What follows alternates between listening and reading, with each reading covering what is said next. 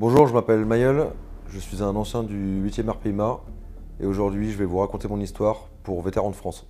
Moi j'ai pas du tout de famille de militaires, à part mon grand-père qui a fait la fin de la période de la Seconde Guerre mondiale en Alsace-Lorraine et j'ai toujours été euh, déjà un féru d'histoire, j'ai toujours aimé le sport, j'ai toujours aimé voyager, j'ai toujours été, j'avais toujours un côté, euh, toujours eu un côté aventurier. Et je trouvais que si je mutualisais tout ça, bah, je trouvais que le, métier qui moi m'aurait mieux le convenu, c'est euh, militaire. J'ai toujours voulu faire ça. Donc je suis quand même allé jusqu'au bac dans mes études pour euh, assurer le coup au cas où. Et à l'issue de mon bac, je suis parti donc au 8e RPIMA. Pourquoi les paras? Parce que avec tous les récits que j'ai pu lire, euh, bah, les paras, euh, euh, c'est mythique, ça saute des avions, c'est parachuter des lignes ennemies, ça fait rêver, clairement, ça fait rêver. Je savais que c'était aussi un entraînement qui était difficile, je ne cherchais pas la facilité. Je dis pas que les autres régiments sont faciles, hein, c'est pas ce que je suis en train de dire, mais je savais que ça allait être rustique. Et moi j'avais besoin de ça, j'avais besoin d'être cadré aussi. Les résultats, du coup, j'ai demandé, alors c'était aussi en fonction des places disponibles, et j'avais demandé le 3e RPIMA et le 8e RPIMA je me suis inscrit au CIRFA, donc au centre de recrutement de l'armée terre. Et il y a eu une place 8 qui s'est libérée assez vite après mon bac. Et euh, je suis rentré donc le 1er février 2005 à Castres. Et c'était parti pour 6 euh, mois de classe. Ah, la première émotion, euh, c'était quand je suis rentré, quand je suis arrivé à la gare de Castres, en, donc en civil. Parce qu'en fait, on signe le contrat au CIRFA, donc j'étais à Orléans, parce que mes parents habitaient à Orléans. Et on est envoyé de suite à la gare pour prendre un train, on repasse pas par la maison. Donc les adieux, c'était avant la signature. Et j'arrive à la gare de, Castres le soir. Et là, il y avait plein de gars en civil. Donc j'avais compris que c'était des mecs qui, allaient faire, qui allaient faire les classes avec moi. Et là, il y a un, donc un camion militaire avec un mec, une énorme marmule en treillis, béret rouge, vissé sur la tête, qui nous dit, bon voilà, il nous cite nos noms, on monte dans le camion, il nous dit pas un mot. Et on s'est dit, oula, d'accord, ok, sympa l'accueil. Et donc il nous ramène au régiment, c'est 6 par piole, et là donc euh, il rassemble tout le monde dans le couloir, on est en civil, et là il y a le, je me souviens que c'était le SOA, donc le sous-officier adjoint de la section là, qui, euh, qui vient se présenter et qui vient nous expliquer en gros euh, ce qu'il attend de nous et comment ça va se passer. Et la première chose qu'il nous a dit, c'est une marque qui, marquera toute, toute ma vie, c'est les gars, je vais faire de vous des tueurs. Et il avait une tête comme ça, il faisait 2 mètres de haut, il était très très costaud. Et, là, on s'est dit, OK, là, on n'est plus chez papa-maman, euh, on va se faire pulvériser. et euh, ça va être un peu la roulette russe, euh, qui va rester, qui va partir, quoi. Et du coup, voilà, et donc toute la nuit, c'était cours de repassage, etc. Donc voilà, on n'a pas dormi de la nuit, donc ça a mis tout le monde dans le bain tout de suite.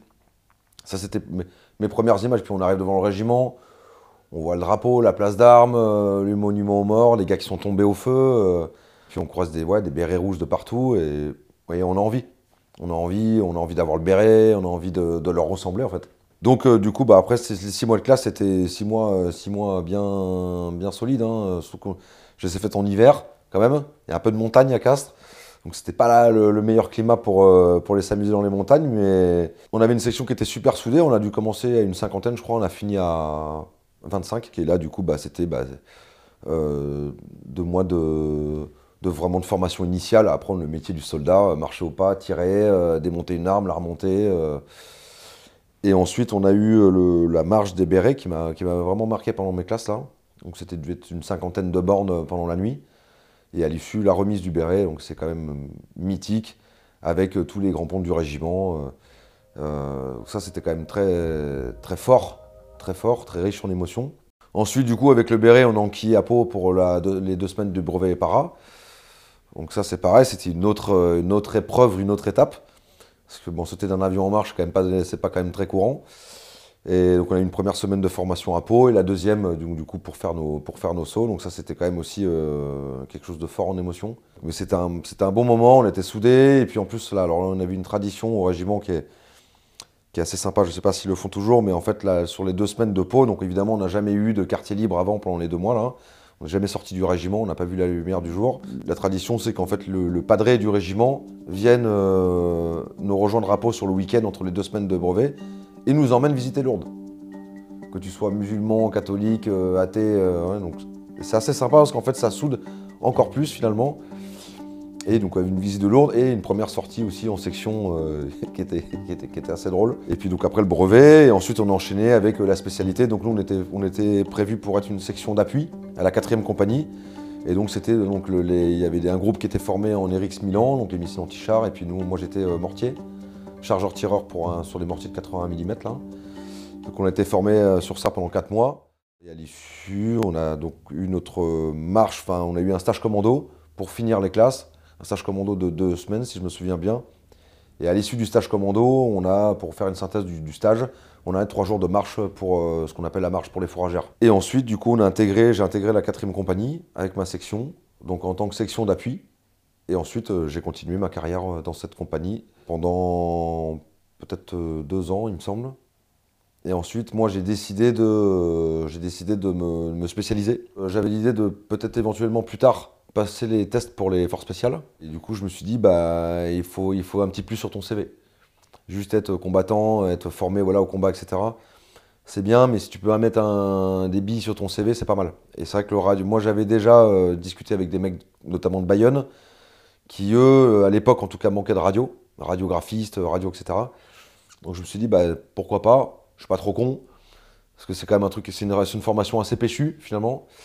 Et du coup, j'ai passé cette formation de radio, de radiographiste, qui a duré à peu près 6 ou 7 mois. Du coup, après, j'ai repris ma place à la section, mais en tant que radio de mon chef de section, mais radiographiste, donc vraiment autonome. C'est-à-dire que quand on partait en mission, notamment en Afrique, j'ai fait plusieurs fois l'Afrique, on n'avait pas besoin de, prendre un gars à la cellule radio. En fait, j'étais autonome, euh, j'étais autonome complet avec la section et je gérais la section. Euh, au niveau, au niveau radio. Euh, je suis parti en 2006 en Afrique, au Gabon, et avec une intervention au Congo pour les élections. On est resté deux mois au Congo, Kinshasa. Ensuite, euh, je suis parti, je suis reparti au Gabon l'année d'après, en 2007. Et ensuite, en 2008, je suis parti en Afghanistan. Alors, la prépa Afghanistan, ça dure à peu près, ça dure à peu près 5 ou 6 mois avant de partir. C'est vrai que finalement, on est parti en, on a dû partir en juillet, je crois, 2008, en Afghan. Et en fait, on s'est mis à la prépa euh, dès janvier, en fait, dès après les fêtes. C'est vrai qu'en sur un an, on n'a vraiment pas vu le jour. Et, du coup, là, il y avait bah, stage commando, euh, beaucoup de marches, euh, beaucoup de tactiques, beaucoup de tirs.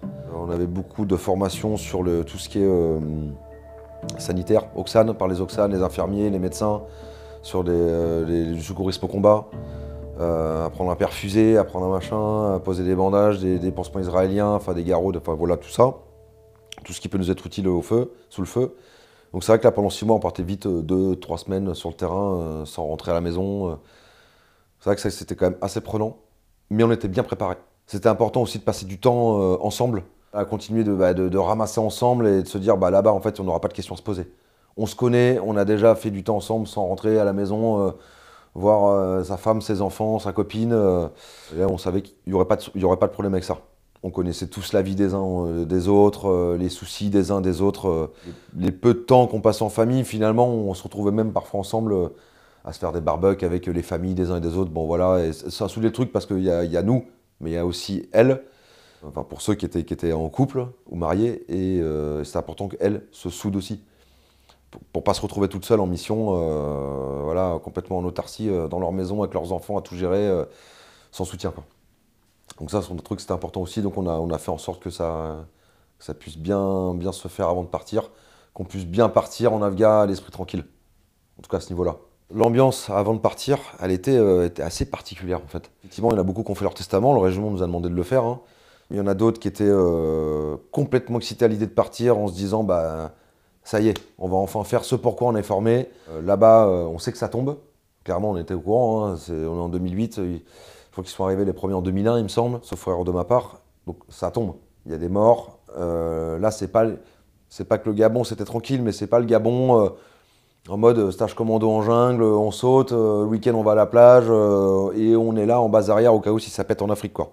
Il y a des mecs qui ont déserté parce que c'était pas possible pour eux de, vivre, d'aller vivre, d'aller vivre ça. D'autres qui étaient complètement excités, d'autres qui étaient dans un monde un peu parallèle, en mode, euh, ils étaient un peu dans Call of Duty quoi. Je pense qu'ils avaient un peu trop joué à la console Nintendo, ils étaient un peu trop là-dedans. Ces gens-là ont été très surpris en arrivant à Kaboul.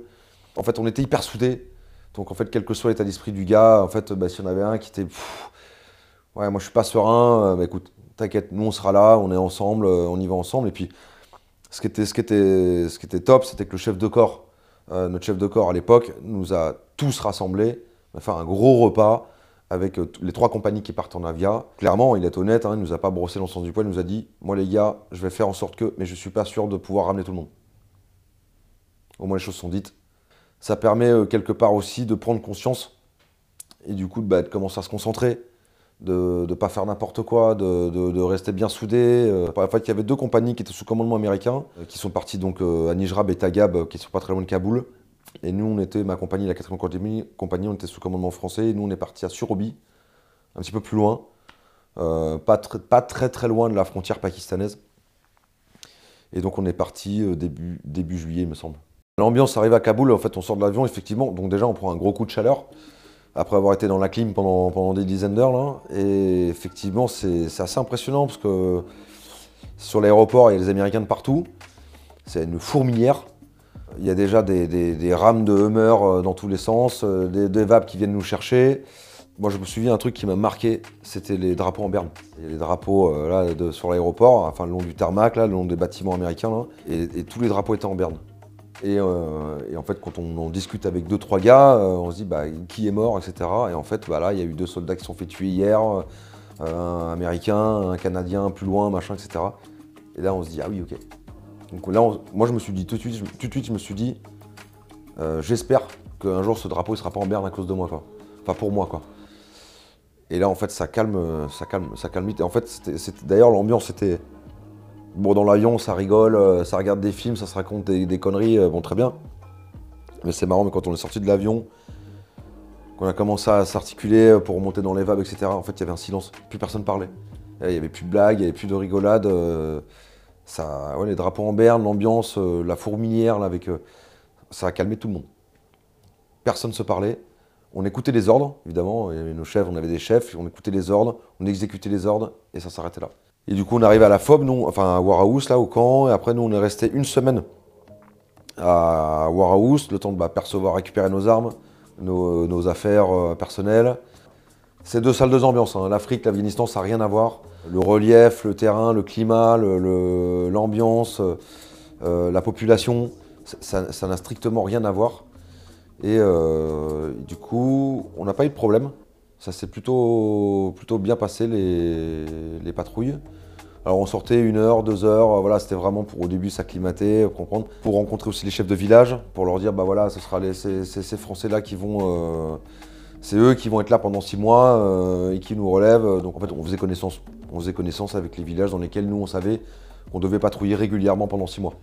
Le reste de la compagnie est arrivé, et donc là, bah, vie de phobe, euh, donc organisation militaire, une section de patrouille, une section qui est de QRF, et une section qui est de euh, garde et repos. Et en fait, le, cycle était, allait être comme ça pendant six mois. Et on tournait. Ça se passait, ça se passait bien. Euh, on avait une société très importante, l'air de la guerre, on mangeait bien. On avait une société civile qui faisait, le, qui faisait la bouffe pour la compagnie, c'était très bien. Alors on était nous logés en Corimec, on c'était un peu, un peu rustique, mais bon, armée française, pas de problème. C'était dans des, petites Algeco assises dedans. Euh, bon voilà, on s'est organisé, euh, comme, on, sait faire, la petite photo de la copine, le petit truc, euh, le sac bien rangé. Une chose qui m'avait marqué, c'était un, peu la mise dans le bain Afghanistan. On était parti en patrouille avec ma section pour reconnaître un, un secteur. Et en fait, sur le retour, une bande de talibans, alors ils n'étaient pas très nombreux, ils ont balancé un RPG sur un camion-citerne. Il y a trois jours encore, deux euh, camions-citernes qui étaient chargés de ravitailler Kaboul en, carburant ont été pris pour cible par des bazookas euh, de talibans. Ils ont donc été détruits à 30 km à peine de la capitale, donc on les sent toujours se rapprocher. Donc évidemment le camion-citerne était plein, ça a sauté euh, dans tous les sens, et en fait c'était sur un axe routier qui est relié sur Roby à Kaboul, et un axe pas près propre, côté goudronné, le seul. Donc en fait, ça a bloqué, euh, beaucoup de monde. En fait, c'était surtout pour bloquer euh, les, convois, les militaires. Du coup, on est arrivé sur l'île tout de suite parce qu'en fait, on était très près, on était à 2 km. Déjà, on a entendu le gros boom.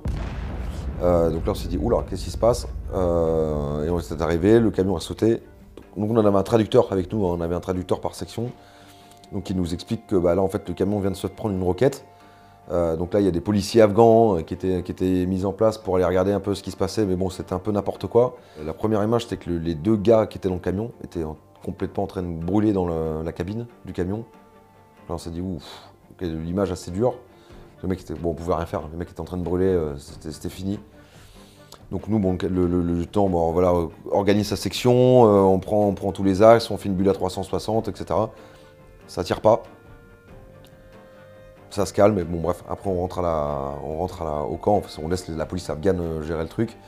donc on rentre au camp. Mais c'était premier coup, on se dit, oula, ça, va, si ça commence comme ça, ça va monter crescendo. bon, puis c'était une première vision voilà, de bah, mort. Le 15 ou le 16 août, on nous demande d'aller euh, d'arrêter un peu les secteurs de patrouille qui étaient, qui étaient réguliers et de déplacer, euh, d'aller un peu plus loin, de pousser sur des parallèles au niveau des cartes, là, d'aller d'aller sur un parallèle un peu plus loin, sur un axe qui est, euh, d'après les services de renseignement hein, principalement, un axe qui est assez important pour les talibans, parce qu'il leur permet de, c'est un passage plutôt, de, de passer de l'arme, des armes, pardon, de l'opium entre le Pakistan et l'Afghanistan. Ben, les talibans, pour eux, c'était euh, Las Vegas, quoi. C'était l'autoroute, personne patrouillait là-bas, donc c'était parfait pour eux. Et c'était vraiment un point, un point, stratégique pour eux qui était très important. Donc le 15 août, on part avec la section, avec euh, une équipe de soutien aussi derrière, euh, reconnaître ce col. Alors ce col, est, c'est donc dans la vallée d'Ouzbine, avec un petit village au pied du col qui s'appelle le village de Sperkundai. On a une piste pour monter sur le col, sauf que cette piste, elle n'est pas accessible en véhicule. Enfin, en tout cas pas en VAB. Il est trop, trop large, trop lourd. Euh, c'est pas possible, donc bah, c'est une reconnaissance pédestre. Donc on, pose les véhicules euh, de manière stratégique au pied du village, on débarque, et là on commence à progresser pédestrement dans le, col. Sauf que ça, on a fait ça en fin de journée, parce qu'on avait reconnu d'autres villages autour, on avait rencontré des chefs de village aussi, et ça, ça prend du temps. Euh, et du coup, la, nuit tombe, euh, notre commandant d'unité, là pour le coup, qui était avec nous aussi, nous décide d'arrêter la manip. Nous, on était arrivés à peu près au milieu du col, à pied. Je me souviens, j'étais dans le groupe, l'un des premiers. Euh, c'était très silencieux, très calme, il y avait deux, trois bergers. c'était assez, même assez curieux de se dire, bah, ça c'est un point stratégique pour les talibans, mais comment ça se fait qu'on puisse se balader comme ça, balader tranquillement quoi.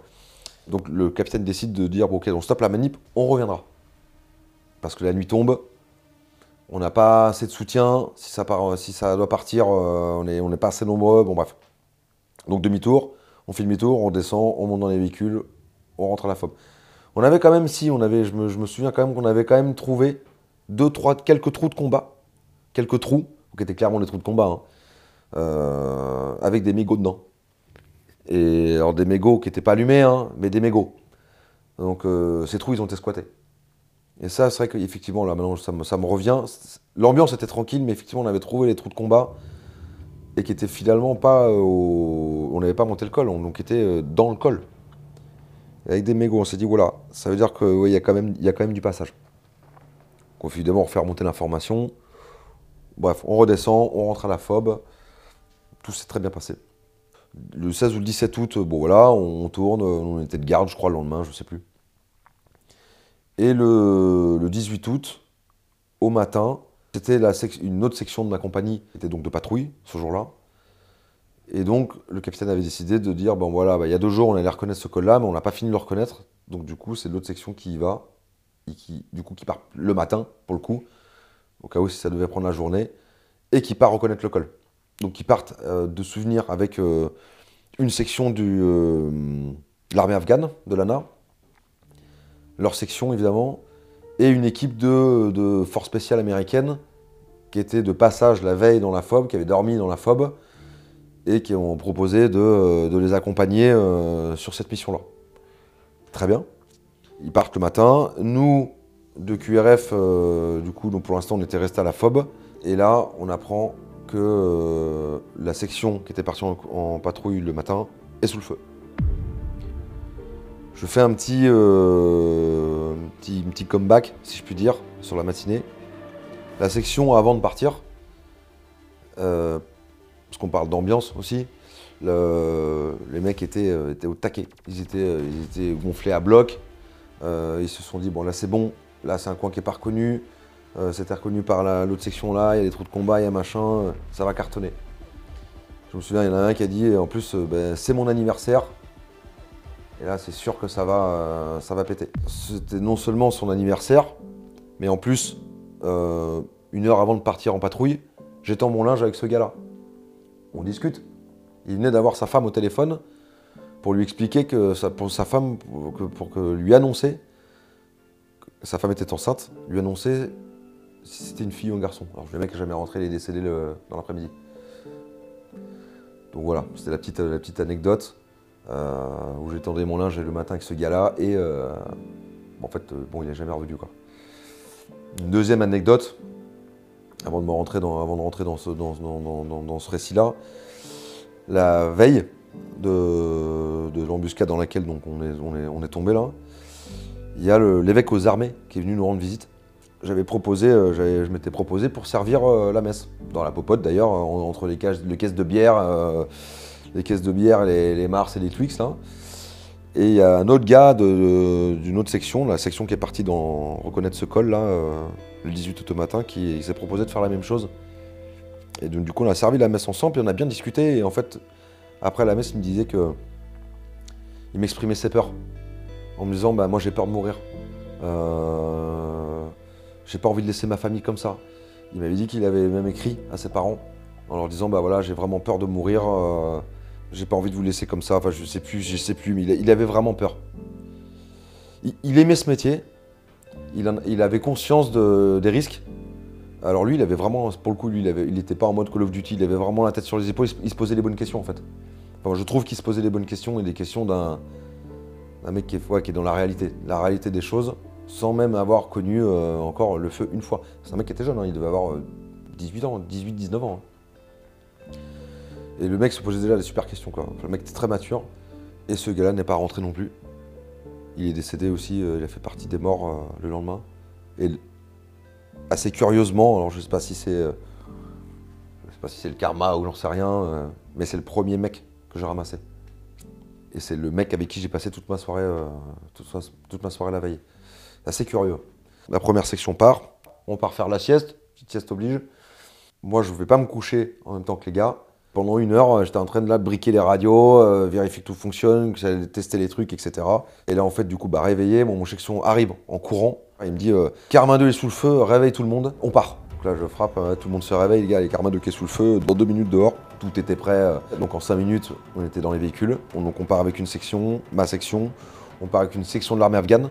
Et on part avec notre section d'appui, donc avec les missiles Milan, enfin, les anti-chars et nos mortiers.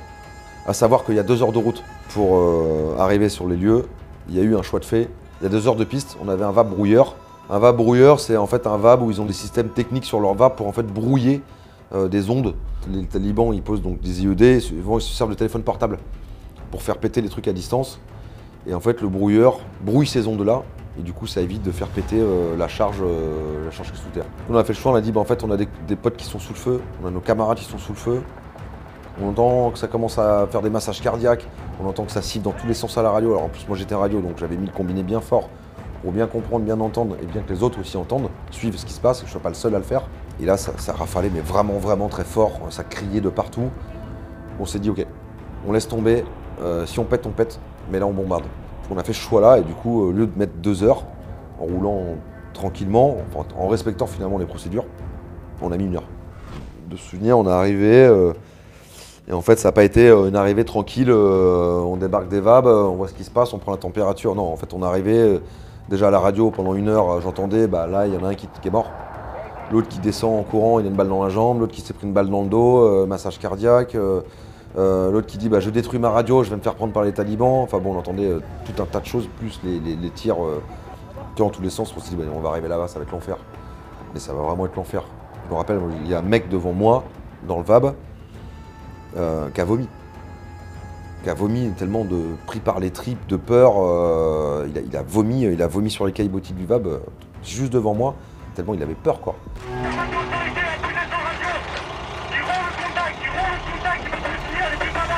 Étant, nous, on arme nos flingues, machin, on vérifie bien que tout, tout va bien, tout est à portée de main, qu'on a tout bien rangé où il faut, euh, comme il faut, etc. En fait, donc pendant le trajet, effectivement, du coup, bah, à la radio, on entend, tout ça, on entend que ça masse, ça meurt, ça tire, ça machin. Moi, j'étais complètement euh, j'étais dans un autre monde. Je pense vraiment être arrivé là-bas avec la tête sur les épaules. J'étais pas, déjà, j'avais pas de console Nintendo, donc déjà, ça, je risquais pas d'être dans un truc Call of Duty. Euh, bon, j'étais quand même assez fan de films de guerre, évidemment, mais j'avais quand même bien conscience que dans la vraie vie, ça, ça, se passe pas comme ça. Mais j'avais quand même la tête sur les épaules. Je savais que je pouvais, euh, je pouvais y passer, et du coup, je me, en fait, je me suis dit, en fait, je vais, je vais descendre du VAP. En fait, euh, déjà, je me suis dit, on trace pendant une heure, à tout moment, le VAP peut péter. Il y a 10 morts. Et donc je me faisais vraiment euh, focus sur mon boulot.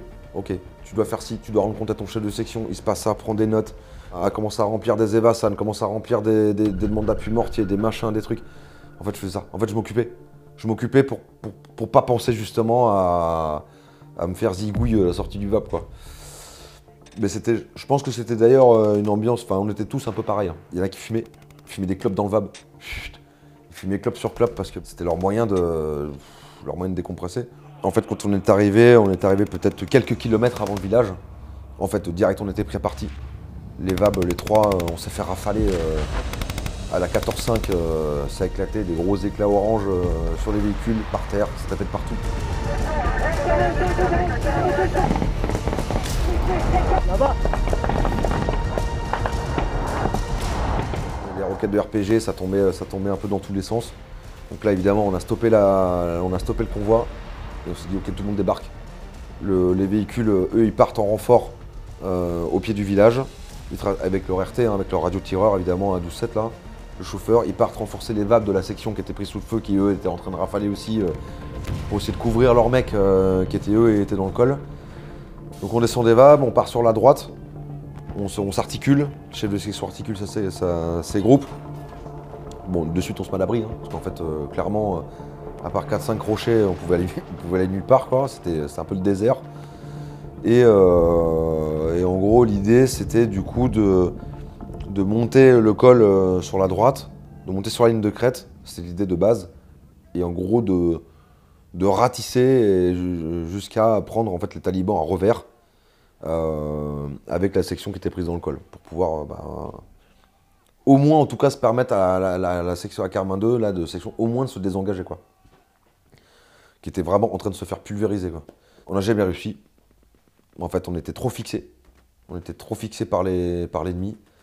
Les talibans ont très vite compris notre, euh, notre manip. Du coup, ils ont commencé à s'étaler euh, face à nous.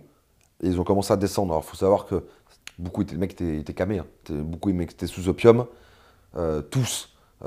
sur un sur lequel je suis tombé, je vous raconterai ça tout à l'heure. Le seul taliban qu'on a retrouvé, c'est moi qui l'ai retrouvé. Mort. Ils étaient tous en djellaba blanche, barbe taillée nickel. L'impression que les mecs étaient chez le tailleur la veille. Bandana blanc sur la tête. En fait, c'est pour être prêt à être enterré, mourir en martyr. Mais du coup, les mecs n'avaient pas peur, quoi. En fait, c'est ça qui était assez impressionnant, c'est qu'en fait, on rafalait, on rafalait, on rafalait. On se faisait, on se faisait, fixer très fort. Et les mecs, en fait, descendaient mètre par mètre. Et en fait, ça a fini, les mecs ont shooté à 70, 60, 70 mètres et ça se rafalait, euh, en gros, c'était du à toi, à moi, à toi, à moi, quoi. En fait, j'avais donc, moi, j'étais radio, j'avais mon sac à dos, j'avais la radio, euh, j'avais pas mal de choses. Effectivement, au moment où, en fait, j'enlève la, la musette, parce qu'en fait, j'en pouvais plus. Moi, j'avais 15-20 kilos de plus que les autres. Hein. Euh, j'avais des batteries en lithium, j'avais enfin, j'avais plein de trucs. Plus toutes les munes, les grenades, les machins. à un moment donné, j'en pouvais plus. J'enlève la, j'enlève la musette, en fait, je descends, et boum, je prends une bastos dans le, dans, dans le sac à dos et donc qui traverse, euh, qui traverse effectivement euh, une gamelle dans laquelle je me servais, même pas pour manger, mais pour mettre des bougies, me bâcher. Euh. ça, ça m'a quand même bien, bien secoué. Après, en fait, moi j'étais radio chef de section et c'est ce que nous on nous apprend à l'armée. Hein. En fait, tu, neutralises le, tu neutralises le radio, tu neutralises le chef de section, tu mets de la section en autarcie. C'est bon, il y a des roquettes qui tombaient, qui tombaient pas loin, dont une qui est tombée, mais vraiment, vraiment pas loin, qui m'a projeté, qui m'a projeté en arrière. moi, j'étais, c'est aussi de ma faute parce que j'étais un peu décalé du rocher, j'étais moins couvert. Mais bon, bref, ça m'a quand même bien, bien dégagé en arrière. J'ai pas pris d'éclat, j'ai rien pris. D'ailleurs, c'est au moment où il y a eu cette roquette qui est tombée que j'avais des bouchons anti-bruit qu'on sautait. En plus, ça faisait, euh, faisait qu'une demi-heure qu'on était sous le feu. Il hein. faut savoir qu'on on a dû arriver vers 13 euh, ou 14 heures. Et les dernières cartouches tirées, elles ont été vers 20h, euh, 20h30. Donc ça a pas mal rafalé la section, elle était quand même, on voit qu'elle était bien formée. Elle était bien formée à ça et du coup les réactions, les, réactions des gars étaient bonnes. En fait, les mecs se couvraient. Il y en a un qui a pu une mine, bah, le mec il se met à couvert, il gueulait chargeur, hop, ça, le mec reprenait, refixait, etc. pour qu'il y ait un tir continu en fait. Alors le problème c'est que on était quand même sacrément limité en munitions et qu'au bout d'une demi-heure, les chargeurs ça partait quand même assez vite. En plus, les mecs étaient compliqués à, les mecs étaient compliqués à shooter parce que les mecs étaient tout en mobile. Mais les réactions des gars étaient, hyper professionnelles. Je me souviens quand même, pour une anecdote, euh, d'un gars qui était, un, peu plus jeune en service que nous. Et lui, il, lui, il était complètement euh, traumatisé. Et, c'est sans aucun jugement parce qu'il y avait vraiment de quoi. Hein. Ça, tapait vraiment fort.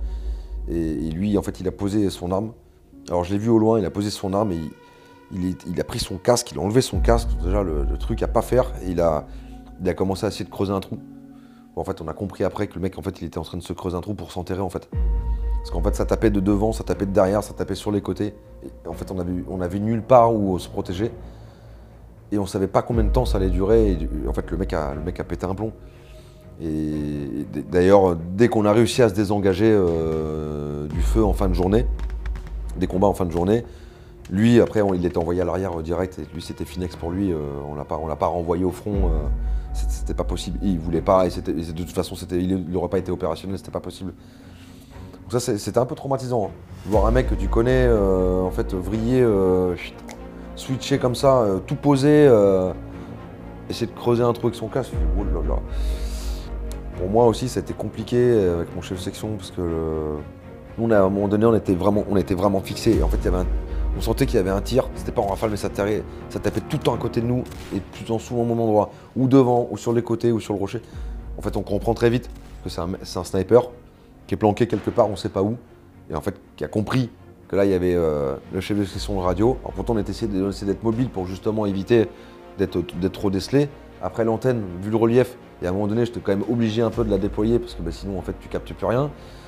Résultat, le chef de section, notre chef de section, a fait venir un missile anti-char là, un RX, alors là ils ont balancé un RX, euh, en fait ils ont, les, tireurs ont donné la position du truc, l'RX est parti, et là on a vu l'RX, bah, je suivre, hein, c'est philo guidé, on l'a suivi, ça a explosé la maison en mille morceaux, bon là, et du coup, en fait ils avaient, ils avaient vu juste, les tirs se sont arrêtés de suite. Donc, euh, donc le mec était neutralisé, donc tant mieux, ça nous a permis de souffler entre guillemets un petit peu. Et à un moment donné, moi j'ai eu un coup de mou, en fait, j'en pouvais plus. En plus, bah, moi, je devais gérer, bah, shooter, prendre, ramasser, gérer euh, le capitaine qui me donnait des ordres pour la section. Euh, on bouge, on bouge pas, on fait quoi euh, Écouter, en plus, les mecs qui se faisaient déboîter, défoncer dans le col, les mecs qui mouraient. donc, tu vois, il y avait ça aussi psychologiquement à, tenir. Et puis, moi, je le disais pas aux gars, ça. Pour pas justement les, que les mecs soient tous en PLS pendant le feu. Donc, ils l'ont su après. Moi, je savais, le chef de je évidemment, chef de je lui disais, bah, il y a machin qui est mort, lui, euh, il est en massage cardiaque, lui, il est décédé, euh, il y a un groupe qui apparemment qui essaie de redescendre. Mais j'en faisais pas part aux, autres de la section, pour pas les, perturber, euh, essayer de les préserver un peu, et qu'ils restent bien concentrés sur, sur ce qui se passe, quoi, et sur ce qu'ils avaient à faire. C'est qu'à un moment donné, le chef de section elle nous a dit, enfin, a dit à tout le monde, a fait passer le mot en disant, les gars, gérez vos munes, parce que là, en fait, on va pas être ravitaillé pour l'instant. Pour l'instant, on est tout seul. Euh, si on n'a plus rien, ça va être très compliqué. Donc du coup, on s'est un peu calmé. Mais en tout cas, il est clair qu'en fin d'après-midi, on avait quasiment plus grand monde avait de mune. Euh, savoir qu'on avait deux souvenirs, mais peut-être que je me trompe, deux souvenirs, on, on doit en avoir 250 ou 300. Ça fait light, hein. Pour 5-6 euh, heures de combat, ça, fait, ça fait light. Quand ça rafale en vraiment continu, ça fait vraiment light. Heureusement qu'en fait, du coup, on a fait venir un canon de main. De toute façon, le capitaine avait dit, bon, on désengage, on pourra jamais monter sur le col. C'est ce qui nous a un peu sauvés. De toute façon, on serait jamais monté sans mine. Hein. Et du coup, on est descendu, les véhicules sont venus nous chercher, euh, appuyés par un canon de vin qui, lui, rafalait bien, appuyé par nos mortiers.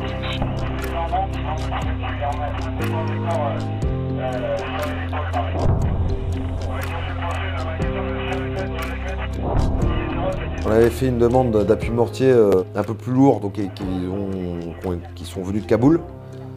Sauf qu'il y a eu euh, une erreur technique au niveau de ces mortiers-là, donc ces mortiers-là n'ont pas pu nous appuyer.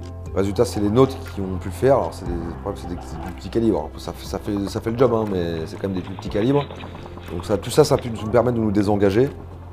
sans se faire, sans se faire trop rafaler. Alors après, il y a eu l'aviation américaine aussi qui a qui est, venu nous aider, parce que les caracals français étaient s'occuper du président Karzai, donc ils n'étaient pas disponibles. On avait demandé une aide de la chasse française, mais la chasse française n'était pas dispo parce qu'ils étaient en train d'appuyer les troupes américaines sous le feu au sud de l'Afghanistan. Donc en fait, il nous restait les Américains, donc on a appelé Bagram, et c'est Bagram qui est venu avec deux A-10 et deux petits Kiwa, là, c'est des petits hélicos, euh, des petits hélicos américains, là, qui nous ont quand même rendu bien, bien, bien service. Parce qu'ils ont fait des rotations pendant des heures, ils, ont, cramé la ligne de crête, euh, rafalé, euh, les Kiwa balancé des roquettes un peu dans tous les sens. Donc ça, ça a permis aussi de nous désengager. Les tirs, c'était un peu calmé, c'est un peu plus sporadique que continu. Alors le truc, c'est que le véhicule qui est venu nous, ravitailler en mine, il n'y avait, pas de mine pour nous. Il y avait des mines que pour les doucettes. Et en fait, au moment où le véhicule s'approche de nous pour nous. En fait, il devait euh, se mettre à couple pour, euh, pour nous filer les caisses de doucettes. En fait, euh, ça se met à rafaler de la 14.5 de partout, comme, comme, on, comme on est arrivé. Et là, sur les vagues, par terre, dans tous les sens. Donc là, en fait, le véhicule fait un demi-tour, mais à 30-40 mètres de nous. Et en fait, le gars ouvre la porte du VAB et en fait, balance les caisses par terre. En gros, bon bah les gars, euh, les gars du 8 là, vous vous démerderez pour venir les chercher. Parce que moi je sors pas. Et donc c'est vraiment ce qu'ils ont fait quoi. Ils ont balancé, euh, je sais plus, 4 ou 5 caisses ou 4 caisses, euh, je sais plus. Les mecs se sont barrés. Ils sont repartis à l'arrière, en zone sécurisée. Et en fait, moi je. En fait, les mecs de chez nous étaient en train de rentrer dans les vables là. je, je, par réflexe, en fait, moi je devais monter le dernier avec mon chef de section dans le VAB avant de partir rejoindre le village. en fait, je pose mon sac je balance tout, je pose mon arme, qui allait me servir à rien de toute façon, je pose mon arme, et là je pars en courant, et je chope les caisses de doucette qui étaient quand même assez lourdes, puis on n'avait on avait pas bu, hein. on avait juste notre camelback pour la journée, et il n'y en avait rien d'autre, hein. parce qu'on n'a pas été ravitaillé en eau, pas ravitaillé en bouffe, il y a ça aussi hein, à prendre en compte. Ce jour-là, il faisait 42 degrés. 42 degrés.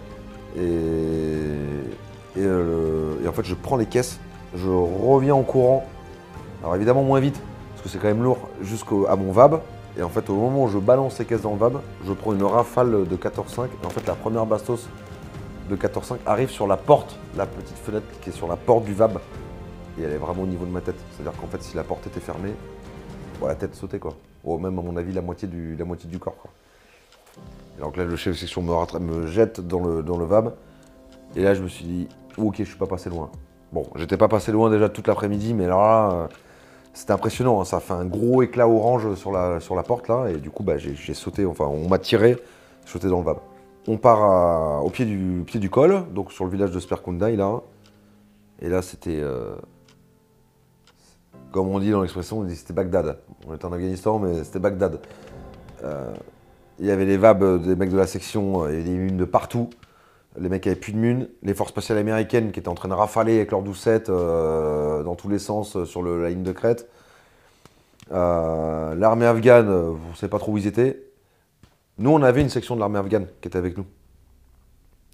Au bout d'une heure de combat, ils nous ont abandonnés. C'est-à-dire qu'ils étaient alignés à notre section, sur le col, après avoir débarqué, tout ça. et en fait, c'était tellement violent. Les mecs, les mecs, mais en fait, sans, dire euh, ni bonjour ni au revoir, les mecs ont abandonné leur poste. Ils ont fait un abandon de poste, en fait. Ils nous ont abandonnés. Donc de 60 mecs, on est passé à 30, donc en fait, juste notre section. Je trouve que c'est important d'en parler parce que bah, déjà, il y a moins de feu. Et, psychologiquement, se sentir euh, abandonné, bon, même si c'est pas les forces spéciales, euh, ça reste quand même des armes en plus, quoi. Et qui font baisser au moins des têtes, quoi. Bah, c'est très dur psychologiquement, c'est vraiment violent. Quoi. Et là, on se dit, putain, mais les mecs nous abandonnent, mais qu'est-ce qu'ils font? On leur gueulait dessus, vous allez où Vous allez où? Les mecs ne nous répondent pas. Il y a des mecs qui sont barrés tellement vite qu'ils ont laissé leur calage contre le, Roger. Hein. C'est quand même assez incroyable. Bon, c'est l'armée afghane, hein. c'est incroyable. Incroyable. Et les mecs sont rentrés dans leur pick-up, parce qu'ils sont en pick-up, et ils sont partis. Ils sont rentrés à la FOB, mais, sans problème, quoi. C'est au calme, tranquille. Et là, là, c'était dur ça tirait en tous les sens. C'était plutôt les forces spéciales américaines parce qu'eux avaient plus de mines que nous. On a deux, trois gars de chez nous blessés. Je me rappelle un, euh, un au bras euh, sévèrement. Il a pris une ou deux bastos dans le bras. Il était, euh, il en train de partir. un autre, il y avait des gars qui étaient en train de lui faire un massage. Donc tout de suite, il y a une équipe d'infirmiers du deuxième rep, donc légionnaires para-légion, qui prennent en charge les premiers blessés. On commence déjà à faire le compte. Ok, bah il manque qui? En fait, il manquait les trois quarts de la section, de, la section sous le col, à Carmin 2, là, il nous manquait les trois quarts des gars, quoi. On s'est dit, bah, on savait de toute façon sur ce sûr qu'il y avait certains morts. Donc bon, ils étaient mis à l'écart. Il y avait des gars, on n'avait plus absolument aucune nouvelle. Ni radio, ni physique, ni visuel, ni rien. Donc du coup, le capitaine dit, ok, bah, vous, on prend deux groupes. Euh, on prend deux groupes aussi d'un autre régiment, là. Et en fait, on ratisse. En fait, on va infiltrer le col. On ratisse. Le 8 devant, l'autre régiment derrière. Bah, on va chercher nos mecs. Mort ou vif, on va chercher nos mecs. Et bah, s'il faut finir les derniers talibans, bah, faut finir les derniers, pour finir les derniers talibans. Donc on, s'organise. Comme on a appris, en fait, il, faut obligatoirement passer dans le village, au milieu du village, là, pour avoir accès euh, au début du sentier euh, pour monter dans le, dans le col. Là, il y a tout le stress, de, il y a la nuit, il fait noir, on voit plus bien, plus très bien, pardon. On a un système de vision nocturne pour deux. Bon, en fait, toutes les planètes ne sont pas très alignées pour qu'on puisse faire du boulot euh, hyper correctement. Il y a le stress, il y a la peur, il y a la fatigue. on n'a plus d'eau, euh, on ne peut pas être ravitaillé en eau, on n'a plus de bouffe, on ne peut pas être ravitaillé en bouffe, on n'a plus de mune. Donc il faut, aussi bien comprendre qu'en fait on est, parti faire une infiltration dans un col où les trois quarts des mecs n'avaient quasiment plus de mune. Et on l'a fait euh, vraiment par. Euh,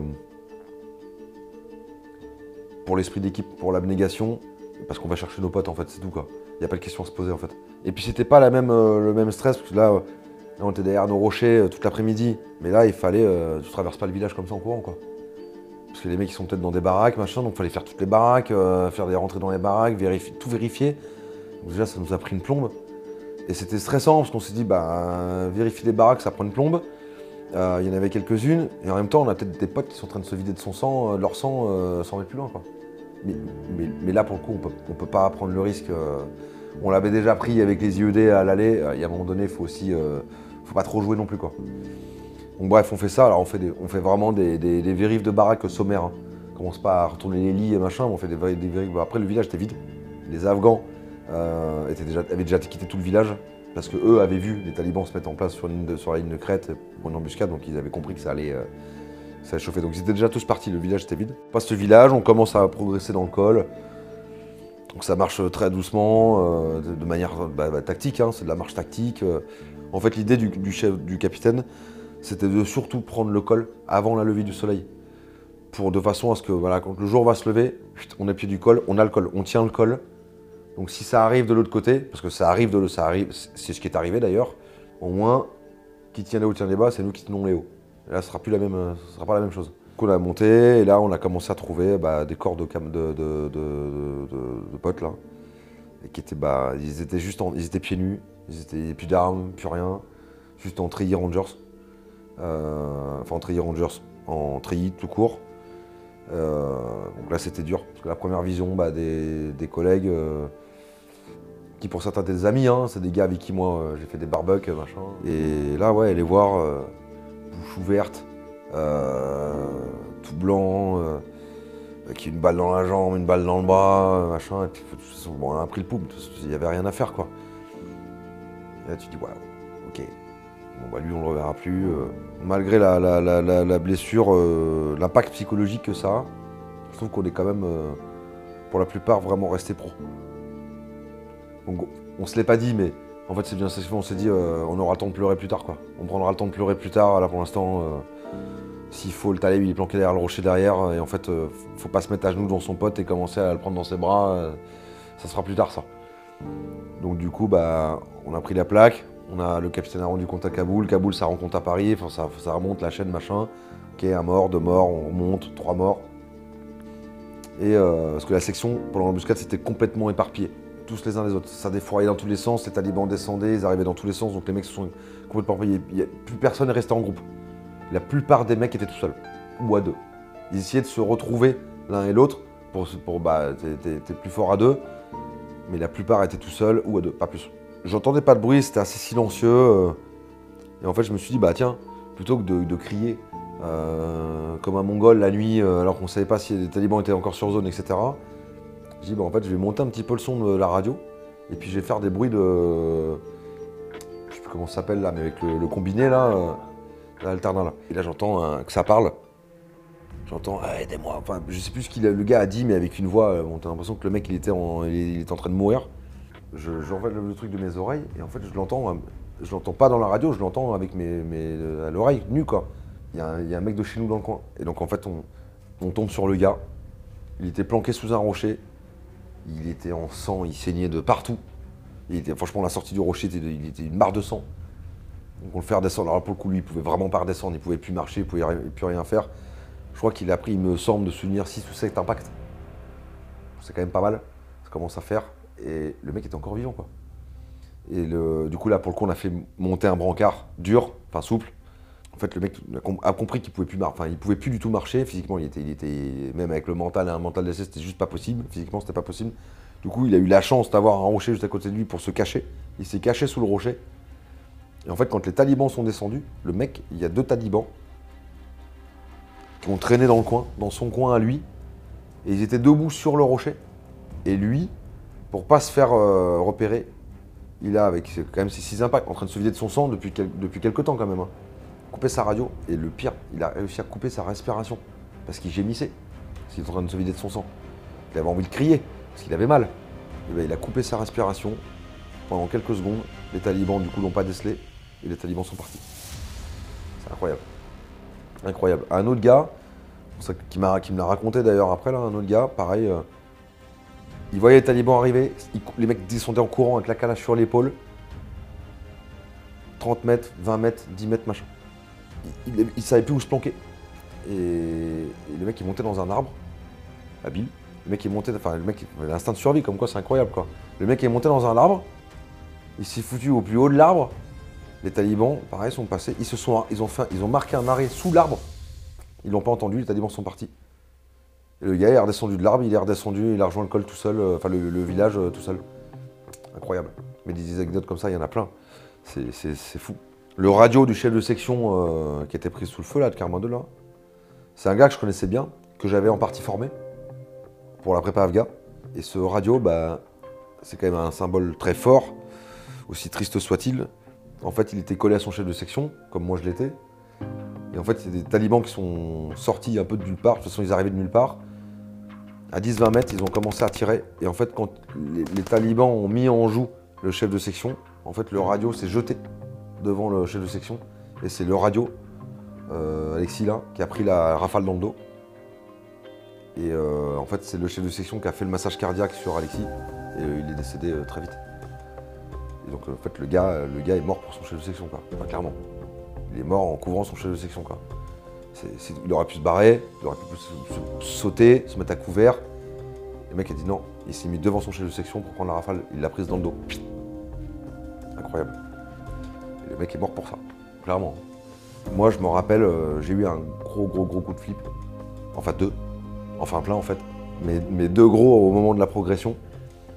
En fait, il y a un moment donné, je marche et euh, je filme ma radio à un mec, parce que j'en pouvais plus. Il est hors des questions qu'on fasse des pauses, machin. Je filme ma radio à un mec, et du coup, je dis au gars, vas-y, je passe GV tête.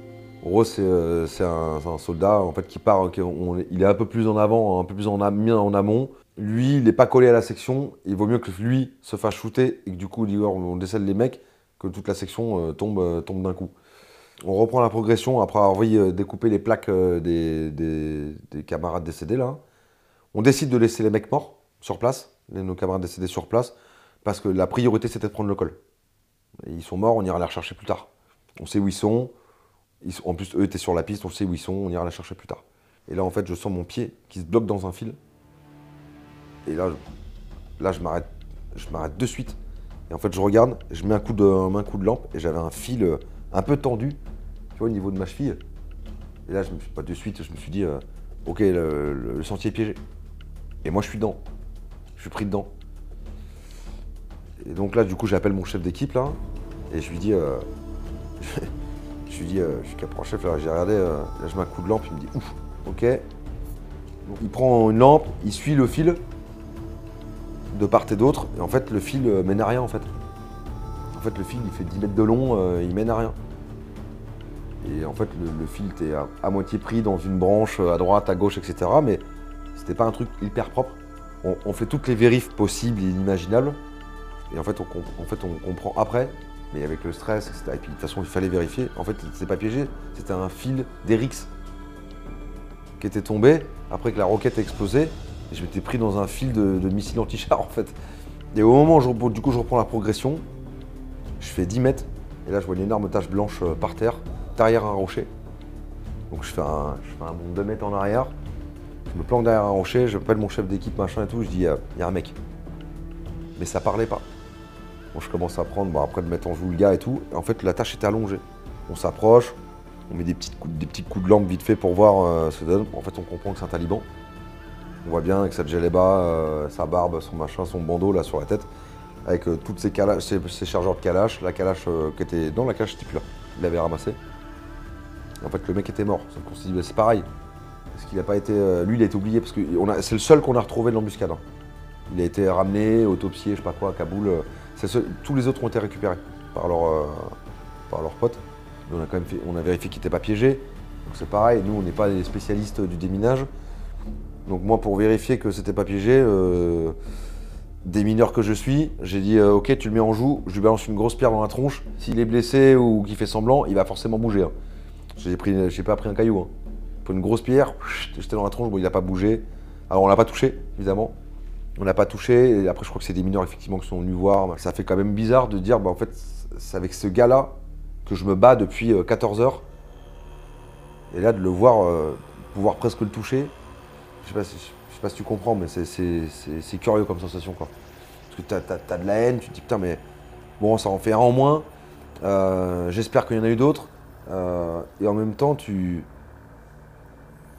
Je vais pas dire qu'il y a une sorte de respect, mais de respect de l'ennemi, tu vois, mais te dire, bah ouais, c'est avec, là, avec lui que je me suis frité depuis, euh, depuis 7-8 heures. on est arrivé quasiment au pied du col et là j'ai découvert, donc là moi j'étais du coup j'avais tête et du coup je suis tombé le premier sur euh, euh, Julien, donc le mec avec qui j'avais servi la messe hier, hein, j'en ai parlé tout à l'heure là, enfin la veille plutôt, pardon. Et, lui il, était, c'était dur parce qu'en fait le mec était quasiment arrivé quoi. En fait c'était du coup lui le GV tête de la section prise sous le feu quoi. Et lui, il restait 20 mètres à faire, il était, il était au pied du col, quoi. Lui, il s'est fait quasiment shooter à bout portant, en fait, quoi. Et il avait pris une balle dans la... De souvenir, il avait, il avait pris une balle dans le... la jambe et une balle dans la tête. Et la tête euh, dans la tempe. Donc ça a été net. Ce qui était assez impressionnant, c'était que je...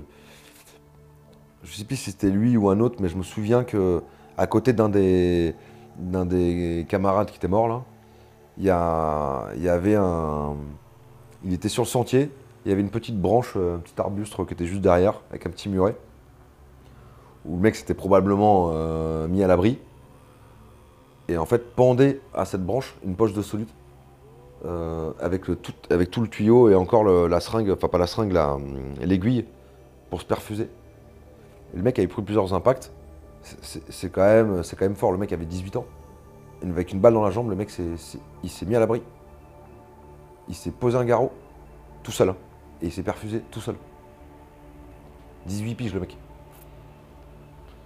Enfin, c'était fort quoi. Et d'avoir vu ça et puis de voir le, les stigmates des combats, c'est des, choses qui parlent quoi. Enfin bref. Et donc Julien, donc le premier là, on le découvre, euh, on le laisse. Euh, pareil, on rencontre euh, à Kaboul. on devait être au, sixième mort trouvé, je crois, il me semble, de souvenir. Il y a eu 10 morts en muscade. Il y a eu 8 8 morts du 8 d'ailleurs, donc. Et le 9e, c'est le l'Oxane légionnaire de la section pris sous le feu qui, était, est décédé en remontant chercher un collègue euh, de chez nous qui avait été blessé. Voilà, et après, du coup, on monte le col, on prend le col. Là, il y a une équipe. Euh, tout de suite, on est renforcé par une, euh, une, équipe de force spéciale norvégienne qui arrive en hélico, qui sont posés en hélico directement sur le col. Il devait être 10-15 gars. En fait, la, grosse crainte, c'était que les mecs reviennent, quoi. Et derrière, derrière le col, il y a une grande, grande, grande vallée avec des montagnes un peu plus loin. Euh. Les mecs étaient assez bien organisés parce qu'on est monté sur le col, il y avait effectivement pas mal de trous de combat. Et on a compris derrière aussi, euh, avec le renseignement, qu'en fait, les mecs, il y avait plein de caches. Ils avaient déjà prévu cette embuscade et qu'en fait, les mecs faisaient des rotations. Les mecs, ça rafalait pendant qu'il y a des gars qui allaient chercher des armes, des munes derrière le col. Et ils ont fait ça toute la journée, en fait. C'est ce qui fait qu'en fait, pour eux, de leur côté, en fait, il y a eu un tir continu toute la journée, parce que les gars étaient, les gars étaient très bien organisés. C'est ce qui leur a permis de s'étaler sur plus de 2 km de ligne de crête. Les gars, ils, sont, euh, ils font la guerre en tongue, mais ils savent la faire. Tous les rochers du col étaient, euh, noirs, fumés, rôtis euh, par les zadis. Et quelques, quelques bouts de chewing-gum, quelques paquets de clopes qui traînaient, etc. Mais il n'y a plus rien. Des poches de solute aussi qu'ils avaient. Donc ça veut dire que les mecs savent aussi, savent aussi se, soigner. Donc on fait le compte. On se dit, bah voilà, on a tel nombre de morts, on a trouvé tel nombre de morts, on a tel nombre de gars blessés en bas qu'on a retrouvés dans la nuit, ou qui sont descendus du sol. Parce qu'il y en a qui sont descendus du sol dans, dans la nuit sans qu'on le sache. Parce qu'il y a des mecs qui sont restés pendant 4 heures, 5 heures derrière un rocher pendant la nuit. Et quand ils ont senti que c'était bon, en gros qu'il n'y avait plus de trucs, plus de bruit, plus rien, bah, ils sont descendus tout seuls. Et ça, on l'a su après à la radio. Euh, bon, bah ok, il y a machin qui est revenu, euh, il vient d'arriver, il est tout seul, euh, blessé, pas blessé, voilà. Et là, alors c'était la, la, deuxième partie, pour, moi, la, plus solide en termes de, psychologique. Ça a été qu'il a fallu aller chercher les morts. Et euh, alors je, je, discute pas les ordres, hein, mais en gros, du coup, ils ont. Le capitaine a dit bon, ok, tu prends euh, les, 4-5 premiers là, euh, à moi, et vous allez chercher les mecs.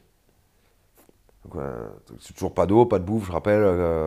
la nuit, il, fait, il fait 40 degrés à 7h du mat. donc le soleil s'était levé. du coup, là, on descend. On était 4, je crois. 4 ou 5. Euh, bah, moi, je fais récupérer Julien, le premier. Et là, c'était des moments, euh, des moments, un moment costaud parce que bah, on n'avait pas de brancard. Donc, il fallait porter les mecs. Il y avait la rigidité cadavérique.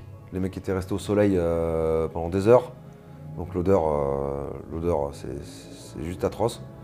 Du coup, bah, je me rappelle, j'avais ouvert les poches de Julien, non pas pour lui faire les poches, mais voilà, pour vérifier qu'il n'y ait pas des trucs qui partent, je sais pas où, ou qui soient pris, machin. Donc je fais le. Je me rappelle, il y avait sa carte bancaire. Qu'est-ce qu'il fout que sa carte bancaire au fin fond de l'Afghanistan? Mais pourquoi pas? Il avait un billet de 20 euros, je crois, et bon, bref, il n'avait pas grand-chose. Un téléphone. Et en fait, avec mon pote, là, on se regarde, on dit, mais comment on fait pour le porter, quoi? On connaît hein, les techniques pour mettre sur les épaules, machin, très bien, mais en fait, déjà par respect pour lui, on n'avait même pas envie de le toucher. Il était euh, comme s'il s'était endormi paisiblement, quoi. c'est un peu bizarre ce que je dis, je suis pas fou, hein, Il était tout blanc, mais il dormait. En fait, il était. Euh, les blessures n'étaient pas forcément trop sales à voir.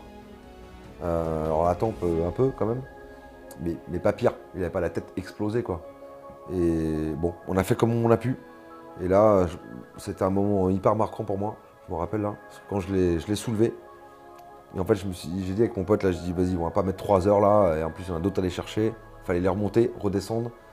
Donc physiquement on était, on on était déboîtés. On était vraiment, vraiment, vraiment éprouvés là. Et du coup euh, j'ai mis sur mes épaules. Et là quand je l'ai mis sur mes épaules, quand une balle ça rentre, ça fait un petit trou, mais quand ça sort, ça fait un gros trou.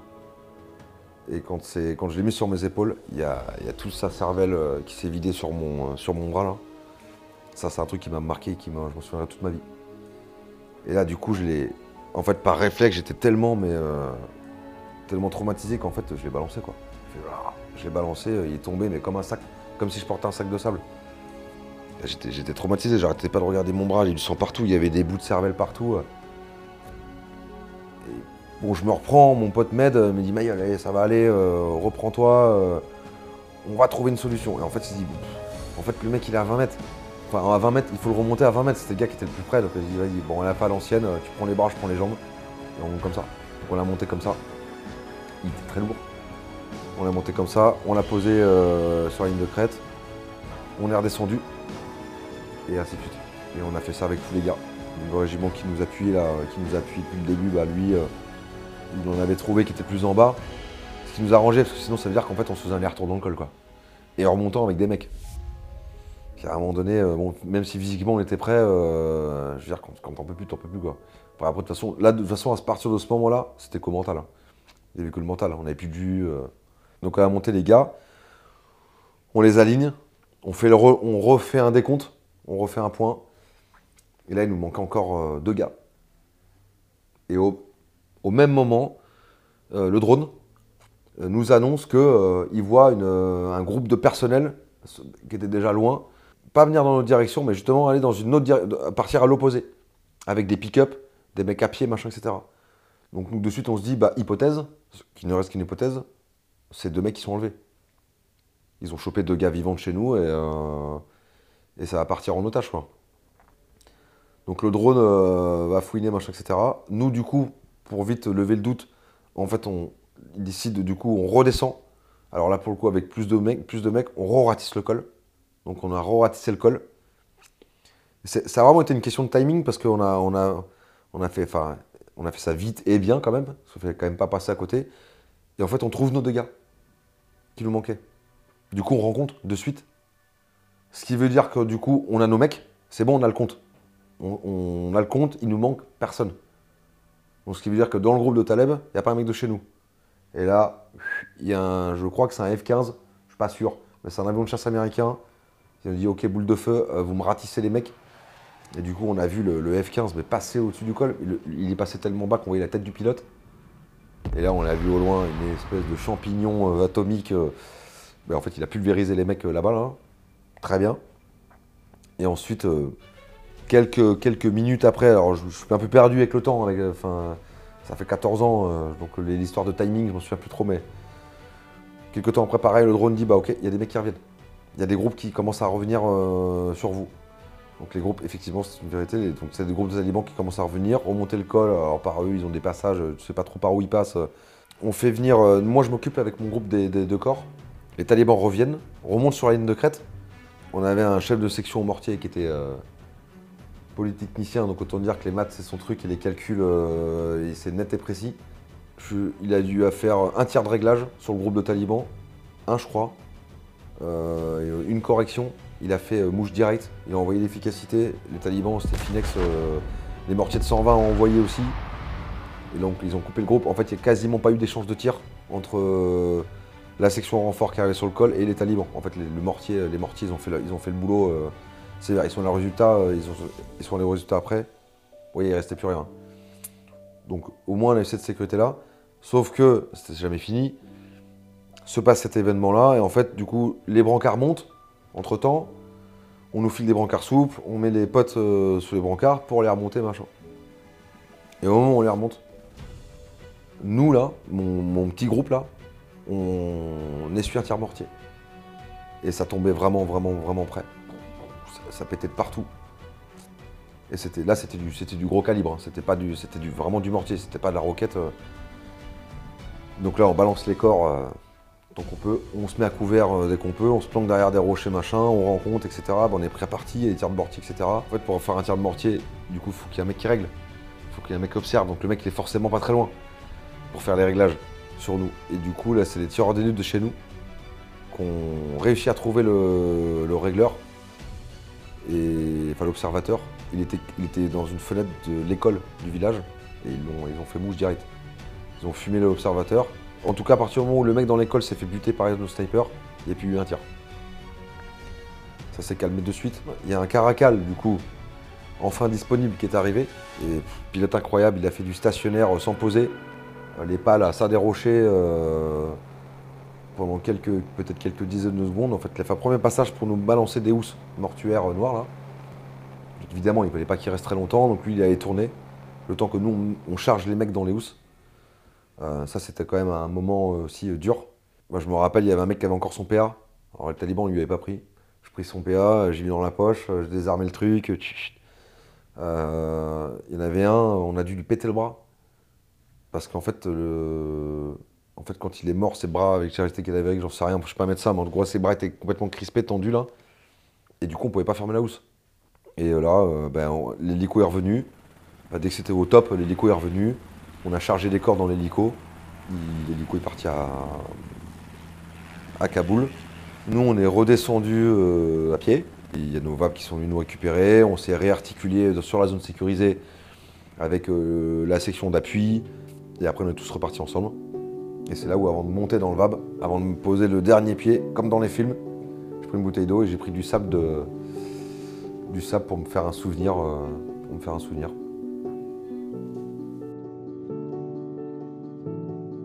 On est arrivé au pied du col, on avait quasiment plus de munitions, comme je, disais tout à l'heure, hein, je te disais tout à l'heure. Et enfin, on y allait. Franchement, je ne sais pas si ça passera, mais on y est vraiment allé avec la bite et le couteau, quoi. Vraiment. Et, euh, résultat, bah, on s'est ravitaillé sur les blessés, qui redescendaient et se battraient plus, et sur les morts. Qu'en fait, il y avait euh, quelques cartouches, un chargeur par-ci, un chargeur par-là, sur un mec ou dans une poche. Donc on, a pris des munes, moi j'ai pris des munes sur les chargeurs de mes potes qui étaient décédés quoi. J'avais pas le choix. Et ça c'était dur. Parce que non seulement. Euh, en fait j'avais l'impression. On avait l'impression de les dépouiller. En fait comme si des malpropres quoi. On avait vraiment l'impression de les dépouiller. On n'avait pas le choix, parce qu'on se dit si demain, si là dans une heure ça repart, comme cet après-midi, bah autant repartir en courant, on laisse nos armes ou on lève les mains. Et ça jamais. Donc ben, on a pris sur nos morts, on a pris sur nos blessés, on a fait comme on a pu. Ça c'était ouais, c'était pas évident à faire.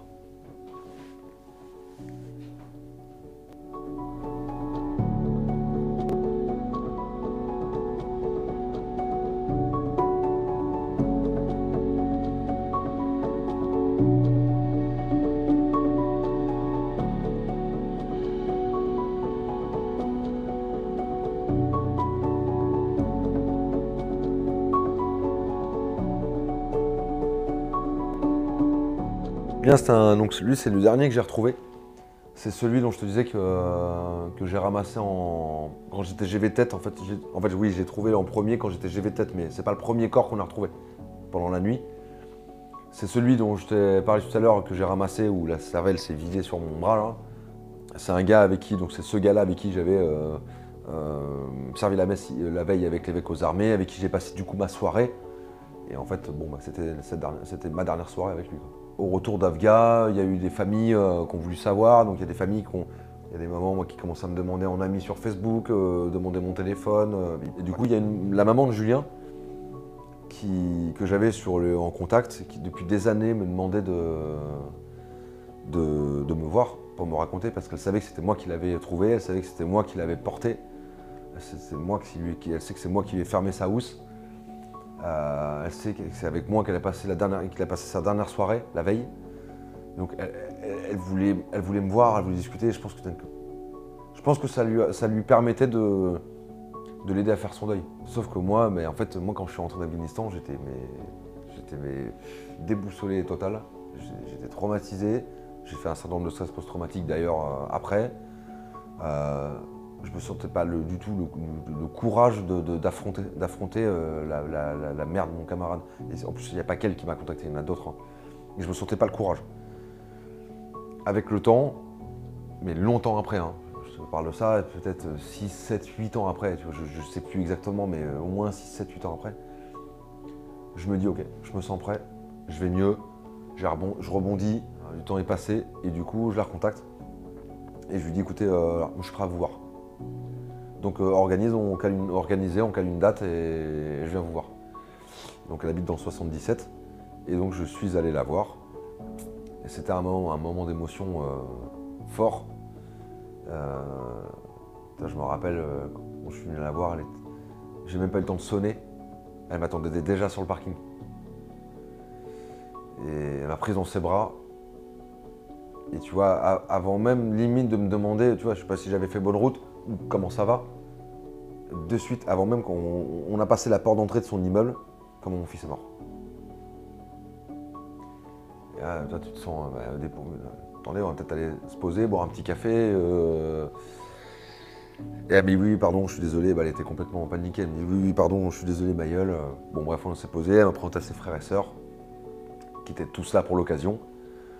Et c'est vrai que quand je suis rentré dans la maison, euh, il y avait une espèce de petit mausolée là sur une, euh, sur une commode avec une grosse photo de Julien, avec toutes ses médailles, euh, euh, des photos de section, de lui, de machin. Et ça, fait bizarre quoi, parce que je me dis, ce gars-là, en fait, c'est la première fois que je le revois depuis 6, 7, 8 ans où il est mort, mais en photo quoi. En photo avec le souvenir de lui. ça fait assez, bizarre quoi. Et, sa maman, du coup, bon, j'ai passé une bonne partie de la journée chez eux. Moi, j'ai été honnête, hein, je leur ai dit la vérité, je leur ai dit voilà comment j'ai trouvé Julien, voilà ce qui s'est passé. Euh, voilà qui pour moi cet homme était. je pense vraiment que ça leur a fait du bien. Et pas qu'à la maman d'ailleurs, hein, aux frères et sœurs. Je pense vraiment que ça leur a fait du bien. Et sa maman m'a dit, d'ailleurs, en partant, quand elle m'a accompagné la voiture, elle m'a dit, mais en gros, euh, c'était pas formulé comme ça, mais en gros, ça y est, je vais enfin pouvoir faire mon deuil. Et donc, elle m'a laissé un petit souvenir. Et elle m'a dit, mais écoute, moi, euh, pour te remercier de ce que tu as fait pour mon fils, euh, ben, j'ai envie de te laisser un souvenir et ça me ferait vraiment plaisir. Et donc, elle m'a offert le brevet militaire de conduite de Julien, que j'ai, et que je garderai à, vie, qui est, bah, qui est mon souvenir de lui. Moi, si j'avais un jeune qui était face à moi et qui me dirait, Maïa, bon, c'est déjà arrivé d'ailleurs, euh, et qui me dirait, Maïa, je veux m'engager, je ferai en sorte, en discutant avec lui, j'engagerai une conversation en discutant avec lui, en, faisant en sorte qu'il comprenne bien les enjeux de cet engagement. Euh, que là, c'est pas un engagement ou euh, c'est pas un appart que je prends en location. c'est un engagement fort je lui ferai comprendre que, voilà, qu'il peut y laisser sa vie, mais, mais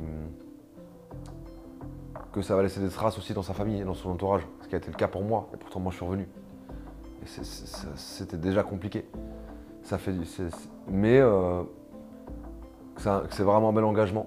Et je trouve que bah, si on considère qu'on n'est que de passage sur cette terre, et bah, faire ce métier-là, bah, pour moi, je lui dirais bah, qu'il laisserait une sacrée trace de lui. Récemment.